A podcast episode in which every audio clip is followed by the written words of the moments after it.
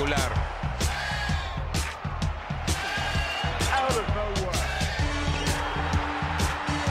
¡Lo logró!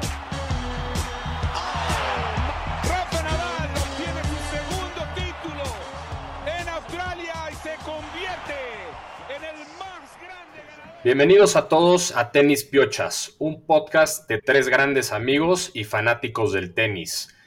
Hoy en la agenda pues, tenemos muchos temas de qué hablar, eh, uno muy fuerte y hoy tenemos una sorpresita que Raúl ahorita nos va a contar, pero también Lalo está de corresponsal en Acapulco para ir monitoreando el abierto mexicano en, Acapulco. Y pues, si ahí siguieron en, las redes, en Instagram, fue subiendo varias cosas. Y el siguiente episodio lo veremos aquí de vuelta. Eh, Bublik gana un torneo de 250 en Montpellier contra Zverev. Y Ramos Vinolas gana el Córdoba Open, también otro 250. Y la gran noticia para México es que Santi González gana otro torneo de dobles, igual en Córdoba. Pero bueno, pues Rulo, platícanos tu sorpresa de hoy.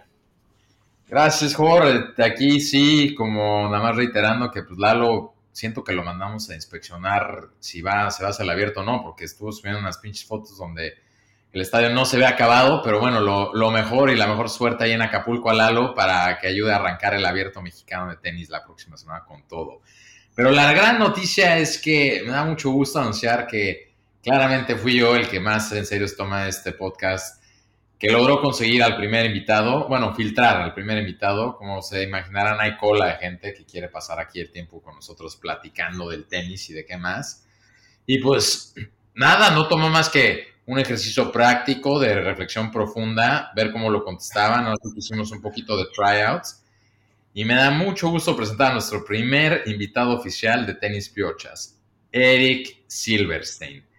Eric, bienvenido. Ahorita vamos a platicar un poco de cómo nos conocemos tú y yo, ¿no? Una ex, una ex relación ahí laboral, eh, un poco agridulce, pero que el tenis siempre ayudó a que la pasáramos bien. Pero bienvenido, Eric. Gracias por acompañarnos. No, pues muchísimas gracias a los tres. Yo sé que Lalo no está, pero bueno, somos nosotros tres. Jorge me conoce también de tiempo atrás. Él, él, él sí sabe que jugué tenis mucho tiempo. Exactamente. Raúl solo ha oído que cree que jugaba tenis, ¿no?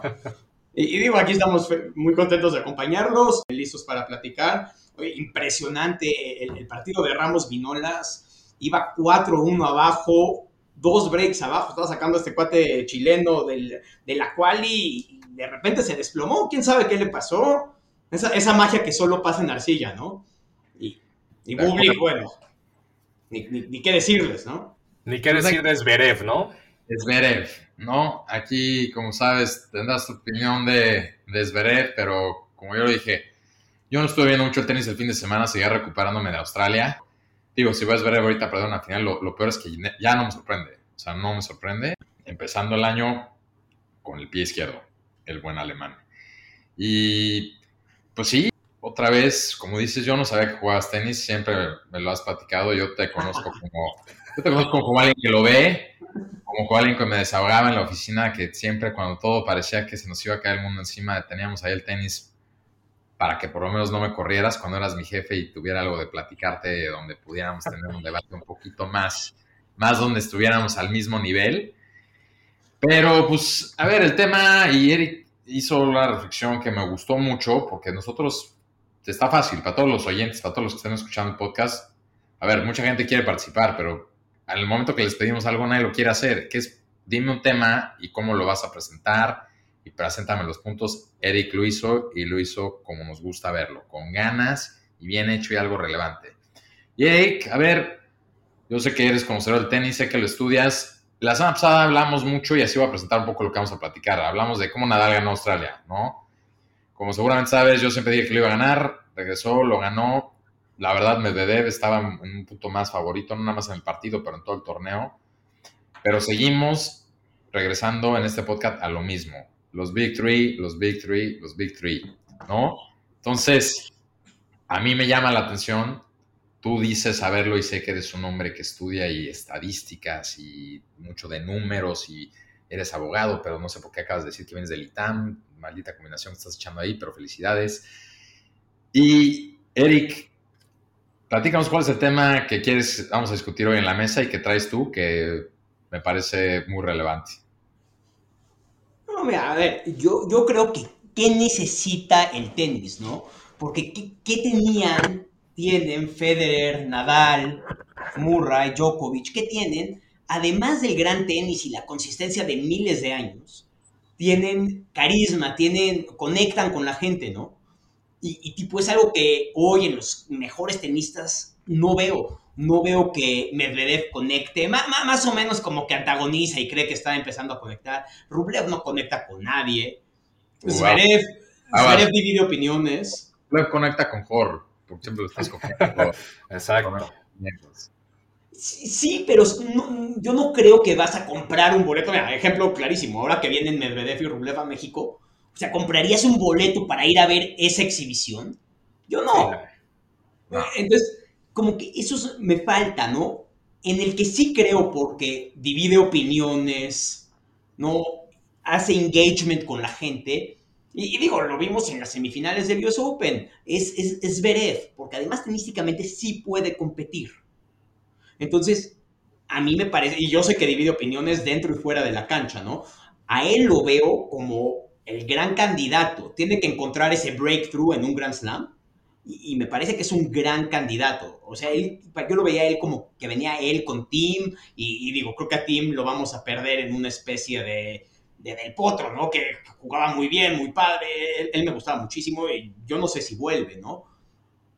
E- e- esos son como que los nombres que verías tradicionalmente como los grandes sucesores. Es, digo, es algo que se les ocurra a otros, ¿no? Entonces, yo- pensaba, o sea, out of the box, ¿qué necesita el tenis? Puta, el tenis necesita a Kyrgios.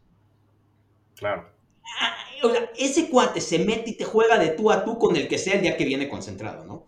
Y digo, todos vimos en Australia el ambiente que genera, todo el mundo está metido. Estaba la gente más metida en el torneo de dobles en Australia en el singles. Y, y digo, además de que es un espectáculo como juega, ¿no? O sea, a mí me encantaría verlo mucho más seguido de lo que lo vemos, ¿no? Y Pero a ver, también Kyrgios, ok, vamos a hablar un poco de Kyrgios. Kyrgios, de acuerdo, me encanta, pero es un cuate que un poquito el día que despierte y cómo se siente ese día y si no, lo que a mí no me gusta de Kyrgios es que nunca nada es su culpa. Todo es problema de alguien más, todo es un poco las reglas, todo es eh, el, el rival, todo es... No, no tiene ni la madurez de aceptar que necesita un coach, ¿no? Que entiendo, así como dices, Federer mucho tiempo no tuvo coach, ¿no? Todos han pasado por defensa. Pero Kyrgios no tiene ni la humildad de decir como alguien me puede entrenar. Ok, lo entiendo. Tampoco es, o sea, ya ha demostrado que le falta, ¿no? Le falta, pero no tiene ni la humildad. Entonces, perdón, pero también, si viene Acapulco, ya sabes, lo vas a ver, va a jugar un buen partido, le va a ganar a Djokovic una ronda y va a perder el siguiente. O sea, no tiene esa consistencia. Entonces, entiendo lo del público, pero ¿cómo le metes? Porque entonces estamos hablando ni de Kyrgios ni de eh, Rublev, ¿no? Porque uno tendrá más la consistencia y el otro más el carisma. Pero entonces, esa combinación, más bien, ¿en quién la vamos a encontrar?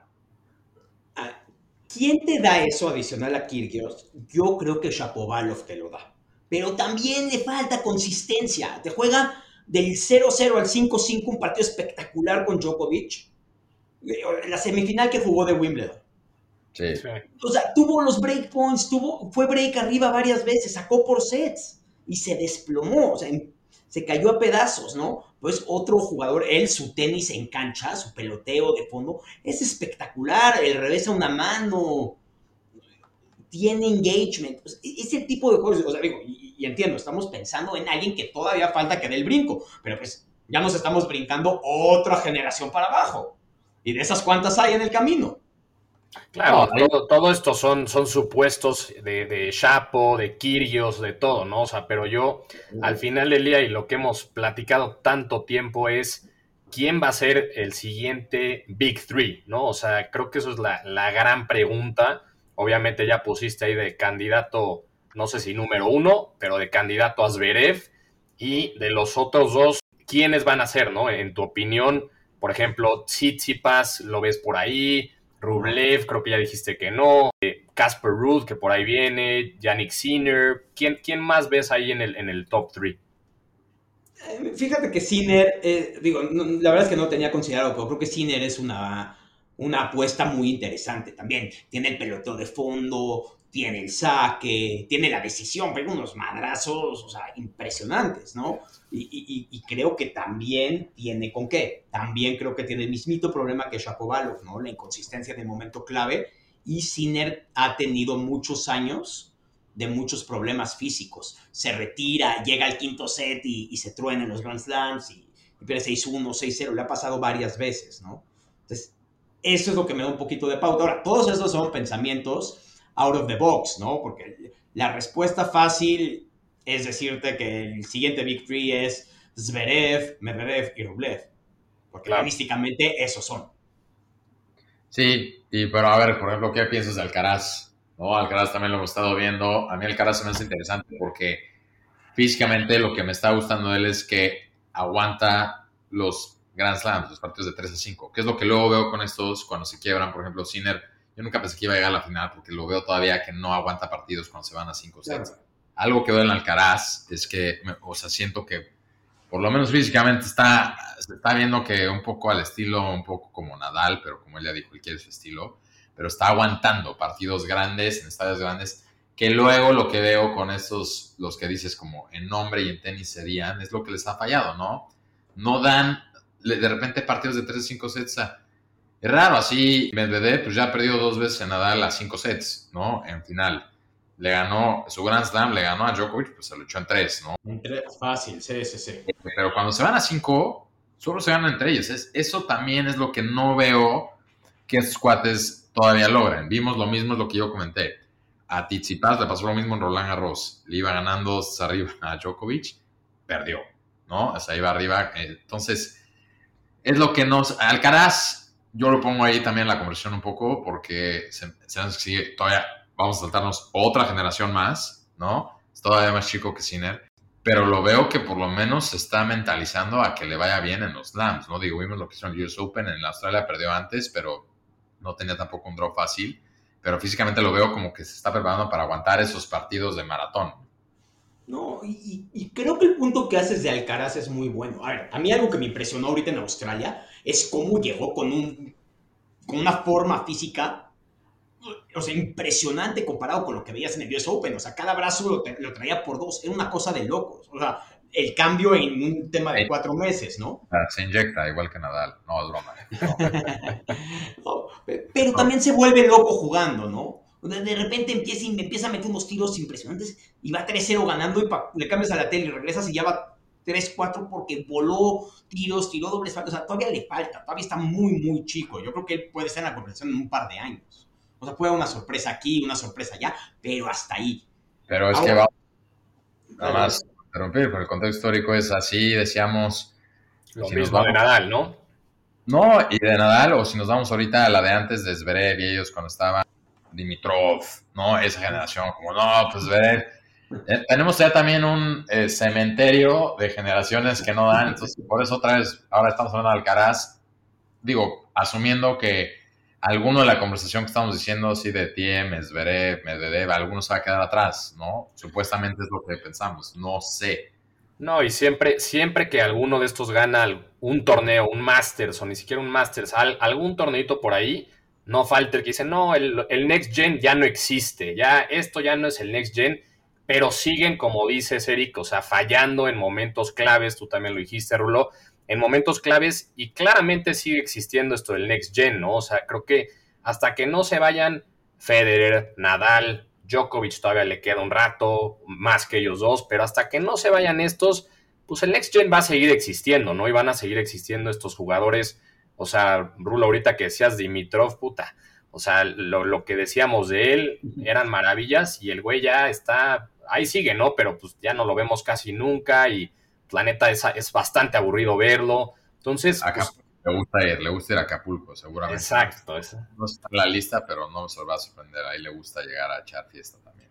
Exacto. Entonces, pues sí, sí, como dices, Eric, creo que al tenis le falta como ese tipo de jugadores que además de tener nivel, pues sí tienen ese carisma con el público. Creo que falta como que esa, no sé si es como el lado mental lo que les falta también a este tipo de jugadores o, o qué es lo que falta, ¿no? Pero pues la neta es que es, que es como la, lo que siempre decimos aquí en el podcast, la telenovela que es el tenis, ¿no? O sea, y creo que siempre hay algo de qué hablar, los jugadores siempre tienen algo, ya sea in, in the court o off it, entonces pues, pues sí, ¿no? Y sí, ya lo aburriste, cabrón, ya se salió, ahorita que se vuelva a meter. ¿Qué pasó, Eric? ¿Ya te estamos poniendo nervioso por qué estás como desconectando la cámara? No, no, no, pues a ver. Oye, también, digo, full disclosure, escogí a Eric porque es de los que ha donado también a mi causa de comprar un micrófono, etcétera, es de los que quiere que sigan el podcast, entonces ayudo al GoFundMe, entonces para los, para los demás que escuchen les encargo ahí eh, por DM, Instagram, puedo pasar mi cuenta para que ayuden a patrocinarnos con un, un micrófono, ¿no? O dos, que es algo de lo que también nos falta. Pero sí, a ver, pues me parecen válidos sus puntos, Eric, pero pues, a ver, mi challenge sí es ese, güey. Es como, ¿quién es el que tiene un poco las dos o cuánto tiempo más vamos a esperar? porque si no, nos vamos a meter un poquito y también aquí cambiando ese segue a, vamos a acabar, o sea, ¿qué? ¿Qué va a pasar? Vamos a acabar un poco como está ahorita el tenis de las mujeres, ¿no? O sea, con esa como inconsistencia, ¿a esa donde vamos?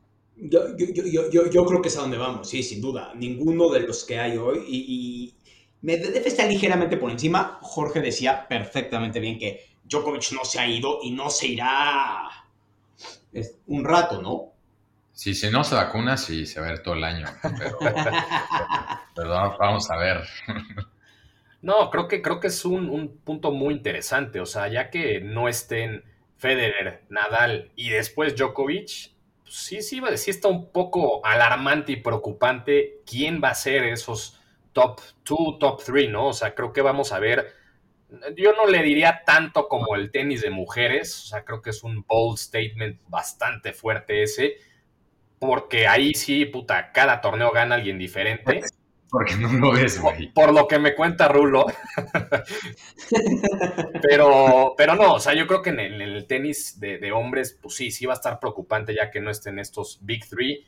Y veo muy lejos que se convierta, que haya un nuevo Big Three, ¿no? O sea, lo decía yo el, el episodio pasado, imposible que le lleguen a los Grand Slams que tienen ellos Ahí me, acabaron tanto en redes como aquí, que no puedo decir imposible en el deporte, pero veo muy complicado que lleguen esos números de Grand Slams, gente como los que tienen como uno, ¿no? Como Medvedev, Tim, que lo dijiste tú muy bien, Eric, creo que va a ser de esos jugadores que, puta, jugadorazo, no sé qué, y empieza con una lesión, con la otra, no sé qué, regresa, no, ya no, está jodido otra vez. Algo como Delpo, ¿no? Que ahorita pasaremos a él, pero pero bueno, ya veremos, ¿no? O sea, creo que se vienen unos años interesantes ahorita que siguen Nadal, Djokovic y demás. Después de eso, vamos a ver un cambio impresionante en el tenis, ¿no? No sé qué opinen ustedes. De acuerdo. Y, un cambio que le puede pesar al tenis, ¿eh? Porque, te repito, ninguno de los que está conecta realmente. Otra vez, ninguno de los que está puede llegarle. No, este muchacho, primer invitado, una disculpa, teniendo problemas, problemas técnicos. Técnicos, sí, sí, sí. Bueno, aquí estoy, aquí justo estoy, preparando las preguntas que le voy a hacer también de despedida, ¿no? Para que se largue. No, es broma, Eric. Gracias por venir que te vuelvas a conectar. Eh, pues ahorita que se conecte, mientras tanto, Jor, a ver, aprovechemos aquí. ¿Qué onda con Lalo? O sea, lo mandamos ahí. Tú entiendes qué está haciendo. Supuestamente está, pero lo veo, güey, le pusieron pinche gorrito de obrero, o sea, creo que la opción neta acabar el estadio. O sea, muy me sorprendió lo no acabado que está el estadio.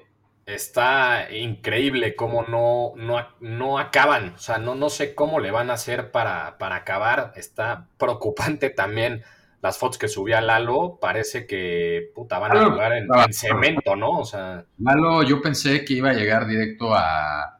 Digo, al Baby en paz descanse, pero algo así más fiesta social y no, ya lo vi que estaba casi casi ayudando a, acabar el estadio, a ver si así por lo menos nos dan un, un boot para la siguiente semana, pero... Parece como el, como el Fire Festival, ¿no? O sea, están ahí planeando el, mejor abierto de los últimos años y todavía no hay ni estadio, güey. No lo está vendiendo como que va a ser el mejor evento deportístico de, de México. Entonces, ya no sé si, güey, ya lo contrataron. Chance usó este podcast para ya agarrar chamba en avión. ¿no? Exacto. Ya, justo ya el día que está en Acapulco ya no quiso, ya no quiso grabar con nosotros. Pero no sé. Ahora Eric también está diciendo que nos oye perfecto, pero que no se puede conectar. Típico, ¿no? Primer invitado y va y pasa esto. A ver, Hay falla técnica. escuchen, espero que tengan una buena Mac o un, al- algo bueno para grabar, porque no vamos a estar así escuchando. Pero bueno, ¿qué opinas de lo que dijo Eric, no? Lo quería traer porque es un cuate que tiene siempre los números muy a la mano, ¿no? Datos históricos que creo que sirven, ¿no? Yo le digo el Statsman. Entonces, ah, míralo, aquí está. Aquí está de regreso. ¿Qué pasó, güey? ¿No, ¿No pagas el internet? Algo más. Tengo una última pregunta para ti, Eric, también. Me interesa saber, Berretini va a tener un buen año, ¿no? O sea, en general, es, es- yo siento que es- se le han acomodado más bien los draws estos últimos tres slams. ¿Tiene el tenis o no? Tiene tenis, pero es muy vulnerable. O sea, no tiene juego de revés y, y- y cuando te sale un golpeador de rallies largos no puede. Ok. Entonces, hablando de ese como también futuro de que dicen que también sea los Big Three, pero...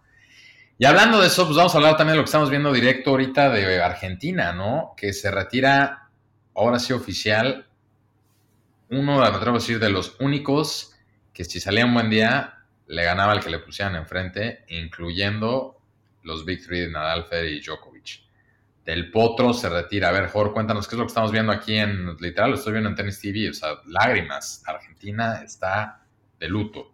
Sí, creo que también eso es un, un punto eh, por el cual Lalo hoy no está aquí. Además de lo de Acapulco, nos pidió por Ah, ya. favor que, que no estuviera hoy en el podcast porque pues, está muy triste con el tema. Los tres estamos tristes. Eric, no sé si tú eres fan de Del Potro o no, pero es una, una noticia terrible. La neta es un jugador que, como dice Rulo, le gana a quien sea en un buen día. Pero desafortunadamente, pues las lesiones eh, pues, acabaron su carrera, ¿no? O sea, un jugador joven y, y, pues la neta, qué, qué triste, ¿no? Y, y como dice Rulo, hoy, hace un par de horas, perdió en, en el- en su comeback, digamos, comeback y farewell tournament, pierde contra su compatriota del Bonis y muy triste porque se lo madrearon fuerte, fue 6-1, 6-3 y sí, en el último punto, en el último game, perdón, tan fuerte fue la, la ovación que pues eh, se soltó a llorar, ¿no? Delpo y sí, quebró. Parec- parecía, puta, un partido de Boca River. No sé si vieron ahí las, las fotos y los videos, o sea, el estadio estaba botando casi, casi del ruido y, y de todo lo que, que estaban ovacionando por él, pero, pero bueno, o sea, creo que eso nos, nos deja eh, para el siguiente episodio, que ahí vamos a hacerle un, un homenaje a, a la torre, un jugador que nos ha gustado a todos todo este tiempo y vamos a hablar eh, estadísticas de él y todo, pero pues ahora sí que te cedo la palabra, Eric, de, de unas palabras para, para, para y, y de del potro, ¿no? No, a ver, yo, yo creo que Del Potro sí tenía eso, ¿no? Conectaba con la tribuna y además le podía ganar a cualquiera cualquier día. Digo, tengo muy, muy marcados varios partidos memorables de él. Digo, obvio la final que le ganó a Federer en el US Open, pero tiene por ahí una semifinal en Wimbledon con Nadal en 5 sets impresionante.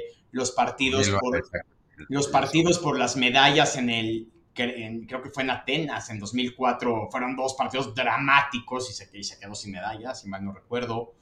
Y, y digo, yo me acuerdo también de la última vez en el US Open, que también venía regresando, eh, hizo, o sea, eh, recorrió camino y creo que, creo que fue con Djokovic que perdió. Y al final también una ovación impresionante que no se, pudo, no se podía jugar el último punto. Y, y- y me quedo con él que era un tipazo, ¿no? Me acuerdo que contaban que toda la vida, todos los años que estuvo fuera, años completos, le pagaba todo su staff, o sea, un, un tipo de primera. Y pues, eso siempre hace falta. Ah, Rulo. puta. a ver si Jora aprende de eso, pues güey, a ver si me pagas. este, igual, Eric, algo te vamos a mandar, güey. Lo, lo estamos coordinando ahí por, por tu tiempo, pero pues nada, yo lo dejo para el siguiente capítulo. Ya hablaremos más de tiempo. Yo también, como dice Eric, hay un partido ahí, esa final del US Open del 2009 que todavía me da pesadilla, de cómo le ganó a Federer. Pero todo eso lo dejamos para, para la próxima semana. Y pues a ver, digo, conmemorando un poco también que tenemos a nuestro primer invitado, va a ser también tradición, ¿no? De hacer un poquito de rapid fire questions al final a, a los invitados. Entonces, para, poco para Eric, que directo así te hago tres, tres rápidas. Jugador favorito, Federer. torneo favorito, Wimbledon. iba a decir mujer favorita, jugadora favorita, perdón, yo Badosa. Está bien, está bien. Pues una última rapid question mía. ¿Quién es el jugador actualmente que más te caga? Órale. Del top 10, si quieres, para no, no, no, no extendernos tanto. Me, me- me la pusiste realmente difícil. No me cae bien. Todos. La verdad es que no me cae bien Nadal. O sea, lo admiro muchísimo, pero no me cae bien. Uy, Está bien, está bien. los de Nadal allá afuera, esa va dirigida. Qué bueno, porque estamos planeando hacer un capítulo donde justo queremos armar un debate entre mucha gente, ¿no? De Nadal y Federer, Nadal Djokovic, Federer Djokovic, etcétera. Entonces, qué bueno, ya pues ya, ya Eric, Eric ya puso en la mesa un poco de que pues él no pone a Nadal, por lo menos en tema, dice que lo admira, pero no le cae bien, ¿no? Entonces, eso lo, lo dejamos ahí bien, me gustó para terminar. Exacto. Y pues nada, agradecerte, Eric. Muchas gracias por, por venir, por acompañarnos. Gracias por seguir el podcast y por, por, decirnos por decirnos que Rulo. que sí, que se hace por Exacto. Que sí, por hacer tu tarea también, eso es muy importante. Y a González, güey, que pues venía, pero en un torneo, entonces pues le, di, le estaba más difícil, pero qué bueno que yo sé que tú también estás muy ocupado, entonces qué bueno que sí se pudo. No, es, es un gusto y cuando quieran. perfecto, pues un, un abrazo, Eric y, y Rulo. Cuídense. Nos vemos para la próxima. Que estén muy bien, gracias.